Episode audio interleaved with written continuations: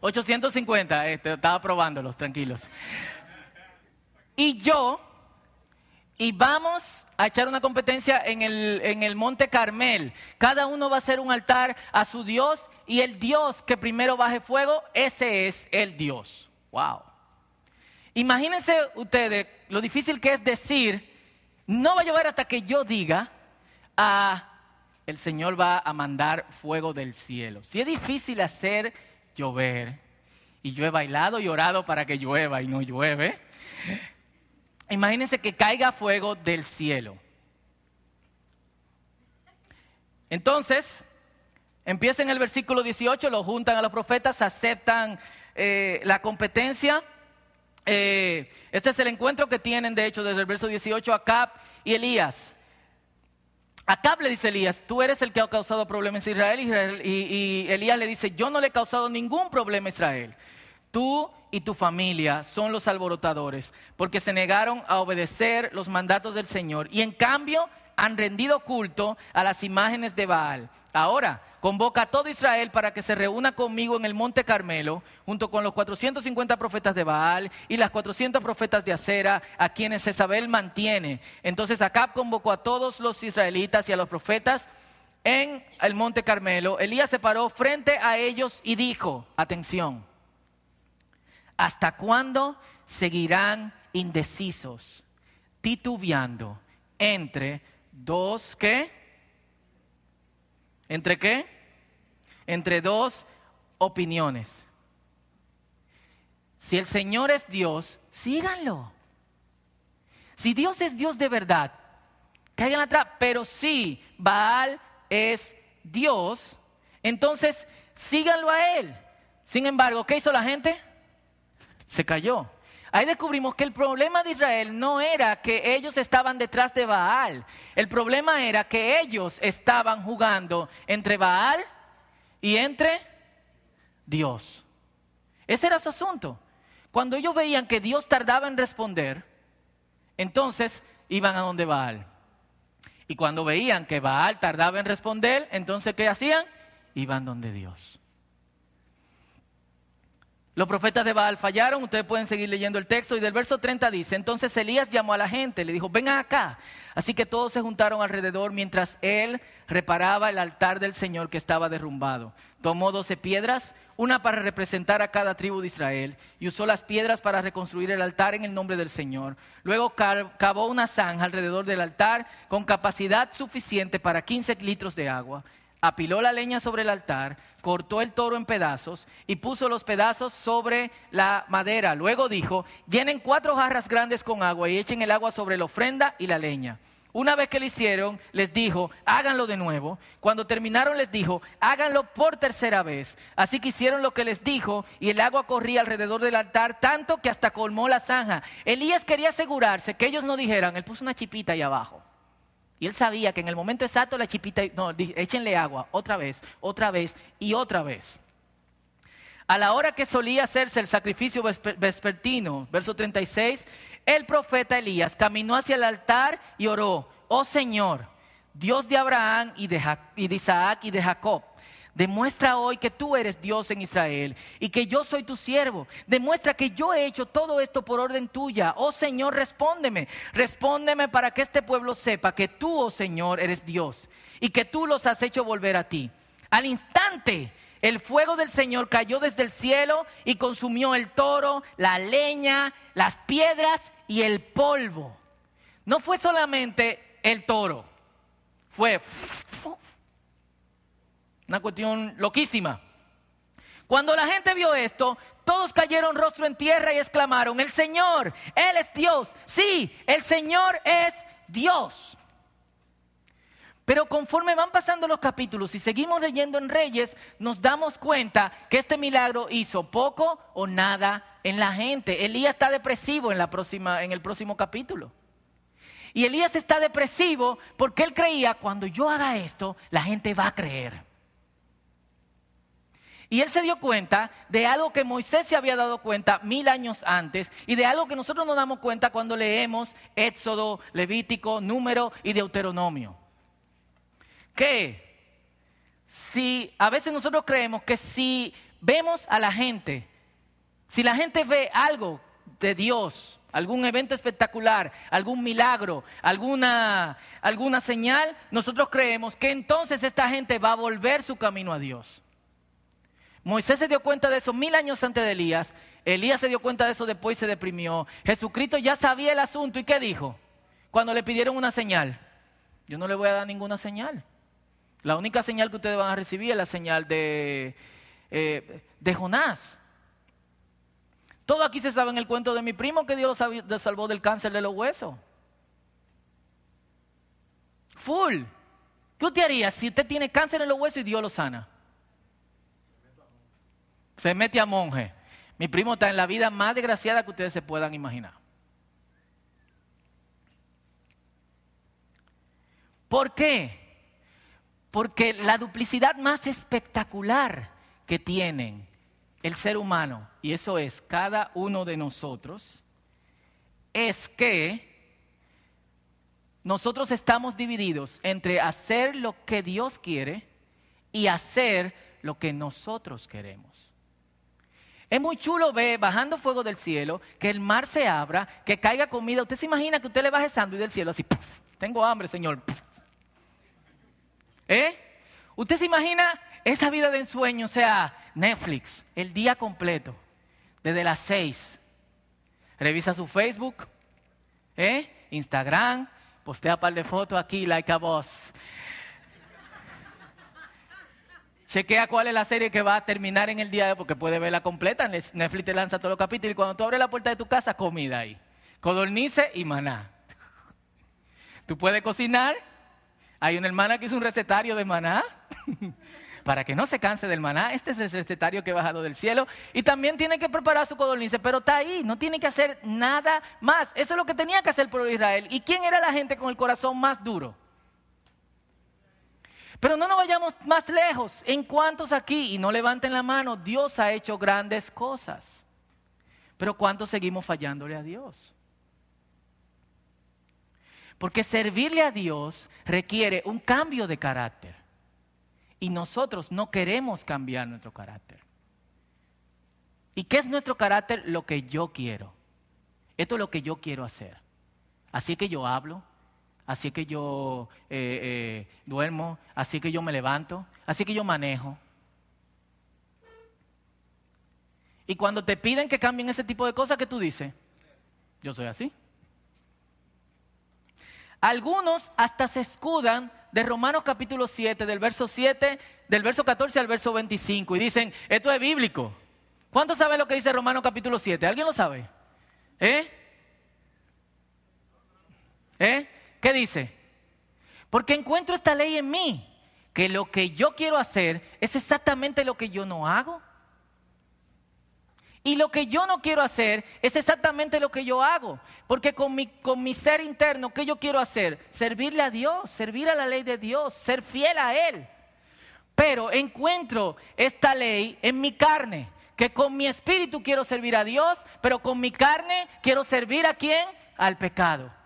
Y encuentro que cuando quiero entregarme a Dios, también encuentro que estoy esclavizado por el pecado. ¿Quién ha leído ese texto alguna vez? ¿Y quién han dicho, esto es lo que me pasa a mí? Resuelto. ¿Y si le pasaba a Pablo? Pablo, el apóstol, que dijo, señores, o sea, mírenme a mí, que yo sigo a Cristo, a mí. Si ustedes hacen lo que yo hago, ya. ¿Quién se atreve a decir eso? Nadie. Y si yo le digo eso a ustedes, ¿qué ustedes dicen? Falta como que se le está yendo el agua agua. Tiene, está chipeando, full.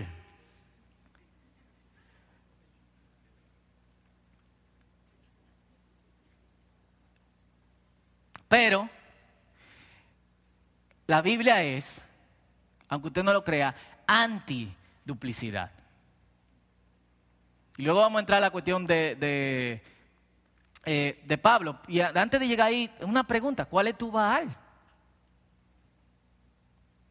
¿Cuál es eso que hace que tú te distraigas de tu relación con Dios? ¿A qué es que tú recurres cuando tú sientes que Dios no te está funcionando. Porque si somos honestos, muchos de nosotros seguimos a Dios por algo.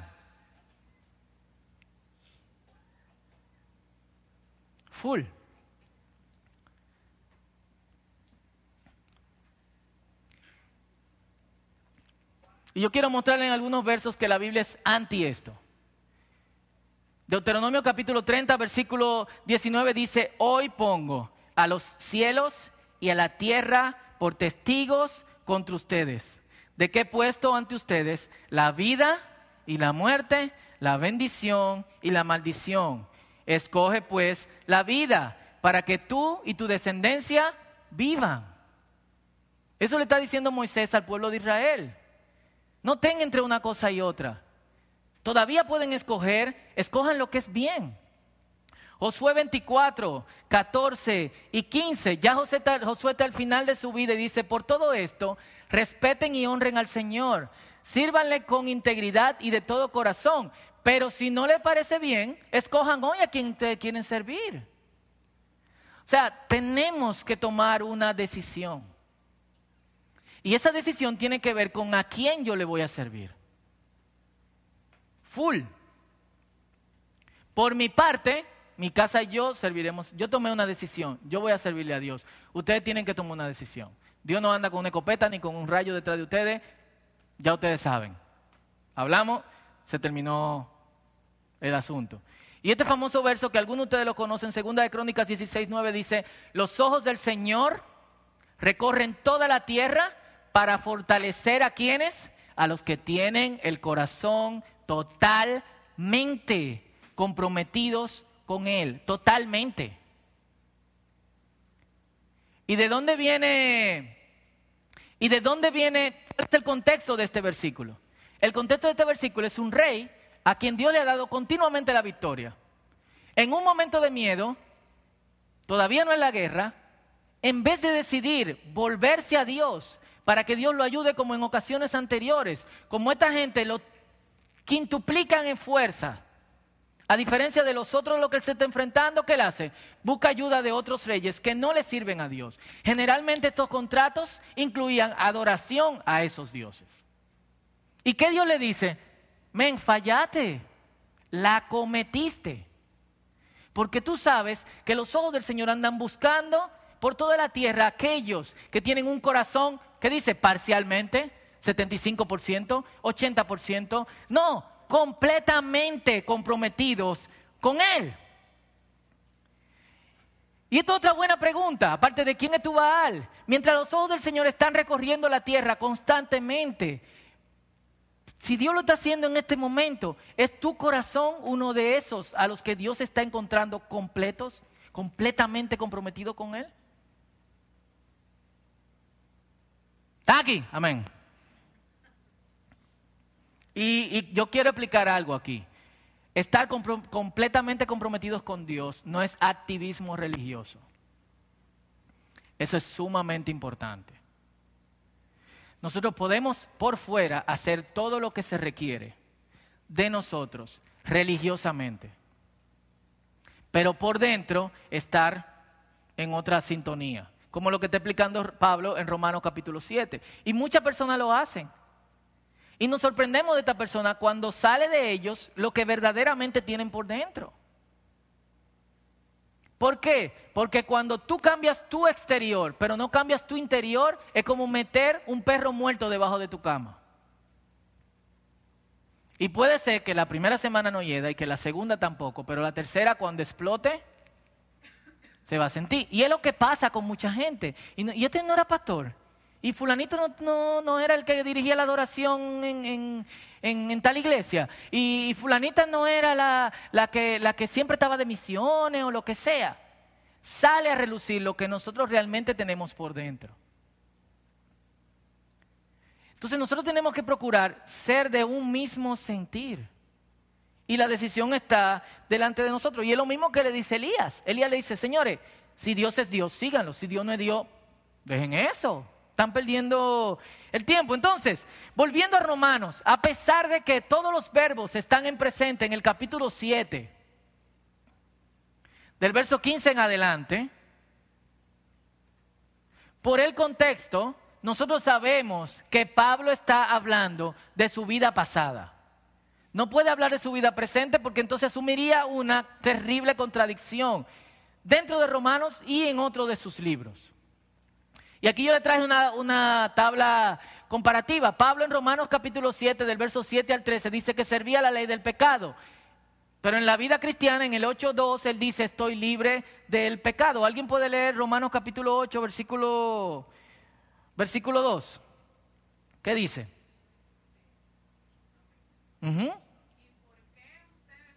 No, Romanos 8.2.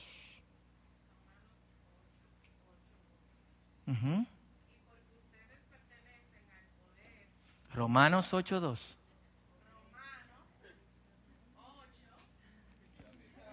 Dale, dale, era que tenía otra versión.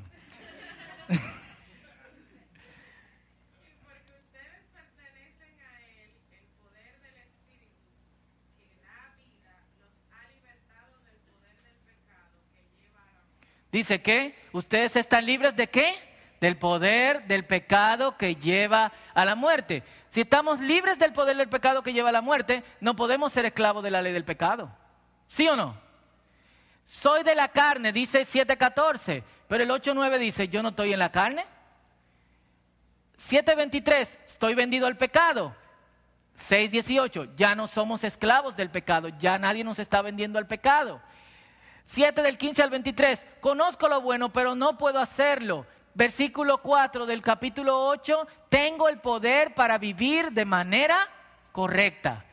En el, en el 7, 17 y 20, el pecado vive en mí. En el 8, 9 al 11 dice, el espíritu mora en mí. Y el espíritu y el pecado no pueden morar en el mismo lugar. En el 7.23 dice, la ley del pecado domina mi cuerpo. En el 8.2 dice, ¿soy libre de qué? Lo están leyendo ahí, díganlo fuerte. ¿Soy libre de qué? El pecado ganó y yo soy prisionero. 7.23. Segunda de Corintios capítulo 10 dice, hemos y debemos ganar la guerra espiritual. Hemos ganado y debemos continuar ganando la guerra espiritual. Romanos capítulo 7 no puede ser usado como excusa. No. Nunca más. Tú te puedes identificar con eso en tu lucha con la duplicidad. Pero si tú insistes en permanecer en la duplicidad, lo que va a ir pasando es que el Señor va a ir Porque lo que, lo que finalmente sucede es que nosotros tendemos hacia el otro lado, más que al lado de Dios. ¿Sí o no? Entonces, eso no significa que como creyentes nosotros no vamos a experimentar lo que Pablo está diciendo en, en Romanos 7. Lo vamos a experimentar y lo estamos experimentando algunos. Principalmente cuando tú tomas la decisión de que tu corazón completamente sirva a Dios. La semana pasada, y los que no estuvieron aquí, lo invito a escuchar el mensaje en, el círculo.com.do o pueden suscribirse en iTunes en el círculo podcast.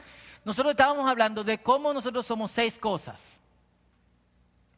Y esas seis cosas que incluyen el pensamiento, la voluntad, las decisiones, las emociones, nuestras actividades sociales y también nuestro ejercicio corporal, cómo nosotros usamos nuestro cuerpo, son controladas desde nuestro corazón. Un hombre lejos de Dios y una mujer lejos de Dios es un hombre y una mujer desintegrado en esas seis cosas. Tú no lo entiendes hasta que tú decides que tu corazón sirva auténticamente a Dios. En el momento en que tú decides que tu corazón sirva auténticamente a Dios, adivina qué pasa. Tú sientes que hay una parte de ti que está opuesta a Dios. ¿Quiénes no se puede orar y sienten que, es el peor momento del día cuando debería ser un momento de paz? ¿A quién no le ha pasado eso?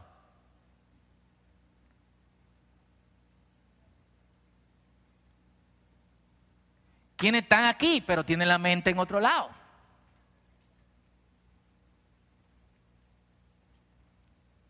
¿Quiénes no han dicho, sí, esta es la semana en que yo voy a servirle a Dios? Y tú quieres de verdad, full. Pero tú hayas algo que te está haciendo como, como si fuera una pared de la que tú no puedes pasar. Y tú no sabes qué es, no lo puedes identificar. Algo, tu pensamiento, o tus emociones, o tu cuerpo, o tu eh, eh, eh, em, vida social, lo que sea, está impidiendo que tú pases esa pared. Y nosotros entonces tenemos que seguir perseverando. No puede ser, nuestra condición perpetua, porque hemos visto que la Biblia está opuesto a eso. Tenemos que luchar hasta que seamos de una sola intención. ¿Cuántos dicen amén? Amén. Tenemos que luchar hasta que seamos de una sola intención. Entonces, Pablo nos está dando el diagnóstico de lo que es usualmente nuestra vida. Pero un diagnóstico no es la receta de la sanidad. Es, usted está enfermo, hay cosas que tenemos que hacer. Y él dice, gracias porque somos liberados por el poder del, Señor. Y ahora ya el pecado no habita en mí, ya no vivo yo, sino que Cristo vive en mí. Y no me domina la ley del pecado, sino que me domina la ley del, eh, del Espíritu. Pasos prácticos. Uno, toma la decisión de rendirte delante de Dios. Esto no es solamente voy a entregar mi vida a Dios, no, es voy a entregar mi voluntad al Señor. Voy a estar dispuesto a en cualquier área de mi vida decirle, Señor, ¿qué tú quieres? Y no solamente eso, porque es muy fácil decir, Señor, ¿qué tú quieres? Pero cuando el Señor nos dice para atrás lo que Él quiere, también es duro, como, eh, déjalo ahí. es estar dispuesto aceptar lo que Dios quiere para nuestras vidas. Y lo que Dios quiere mucho mejor de lo que tú te puedes imaginar. Efesios capítulo 2, versículo 22 dice, bendito es el Señor, quien puede darnos mucho más de lo que nosotros podemos imaginarnos o pedir. Dios puede darte mucho más de lo que tú tienes en tu mente finita, full. O sea, legalmente, y, muchas de estas cosas envuelven cosas que no tienen que ver nada con el espíritu. Yo estaba, ¿quién tiene un bucket list aquí? ¿Quién tiene cosas de que quiere hacer antes de morir?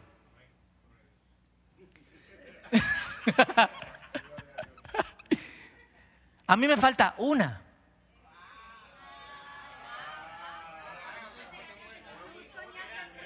¿Eh?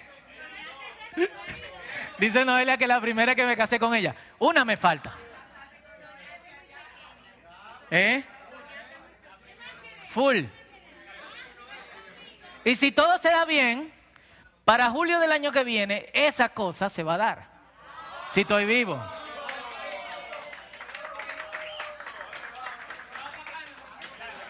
No, no, me voy a quedar aquí, voy a quedar aquí.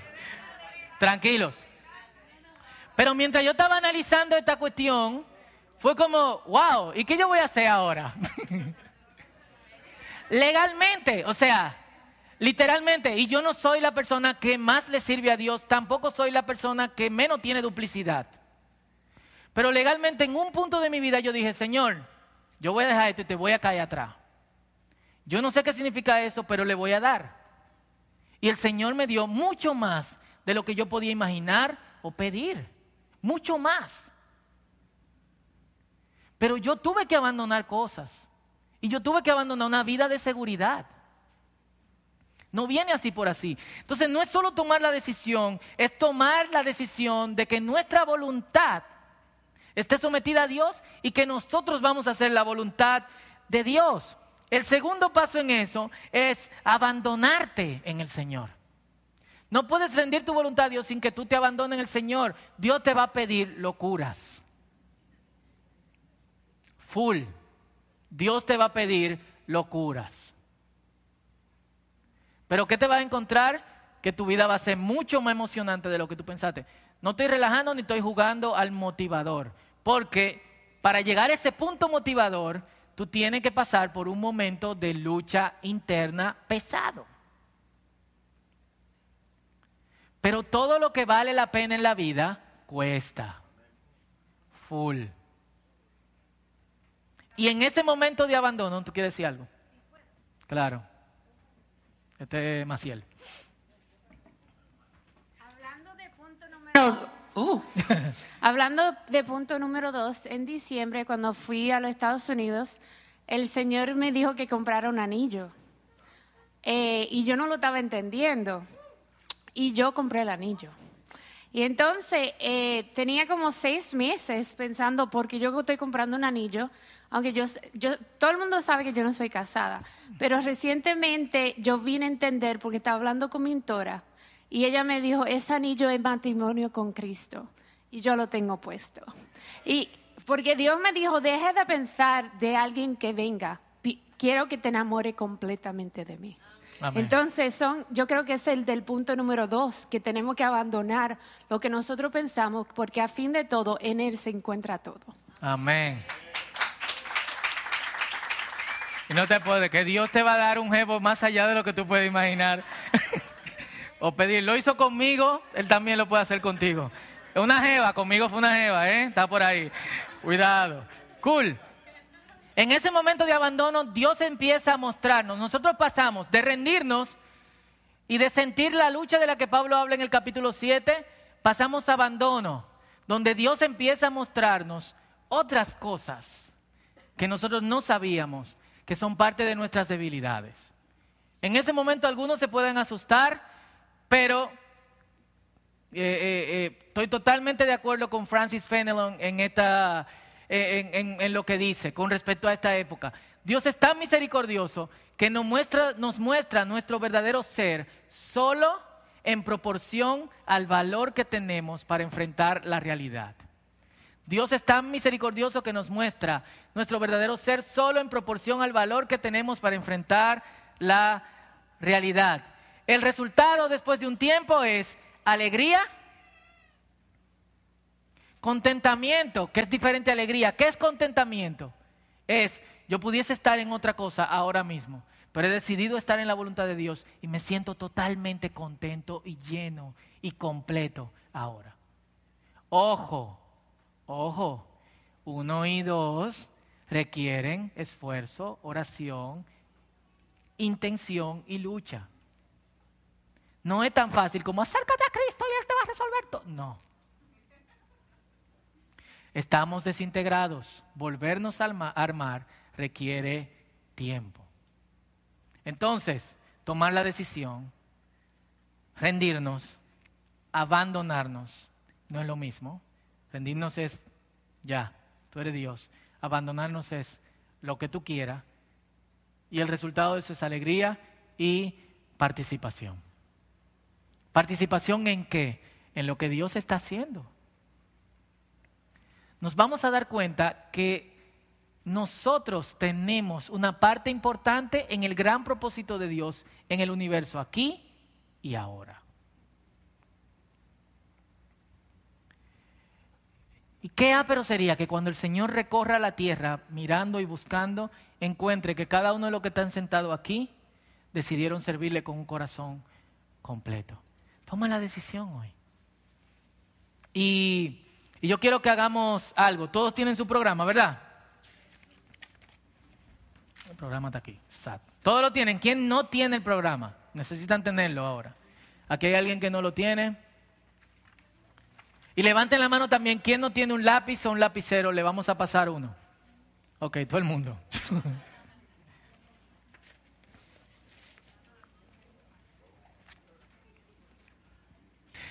Para esto, nosotros no podemos hacer esto solos, señores. Es muy difícil rendirse solo. Y para eso existe la comunidad de creyentes en el Señor. Y lo primero que nosotros vamos a hacer es orar. Y en su programa hay una cruz. Y usted tiene una persona a su lado, una persona al otro lado, una persona delante y otra persona detrás. En su programa usted va a notar el nombre suyo en el centro el nombre de la persona que tiene el frente, de las dos personas que tiene a su lado y de la persona que tiene atrás en cada una de las puntas de la cruz. ¿Eh? Si no te que puede ser otra de las personas que están adelante. De que por la pared. Entonces, ¿qué usted va a hacer? tiene que preguntar el nombre de esa persona. Si es posible, también pregunte Atiéndame, señores. Si es posible, también pregunten, ¿tiene una petición especial? Algo con lo que tú estás luchando que quizás tú quieras decirlo. Anótalo ahí y vamos a orar ahora por esas personas.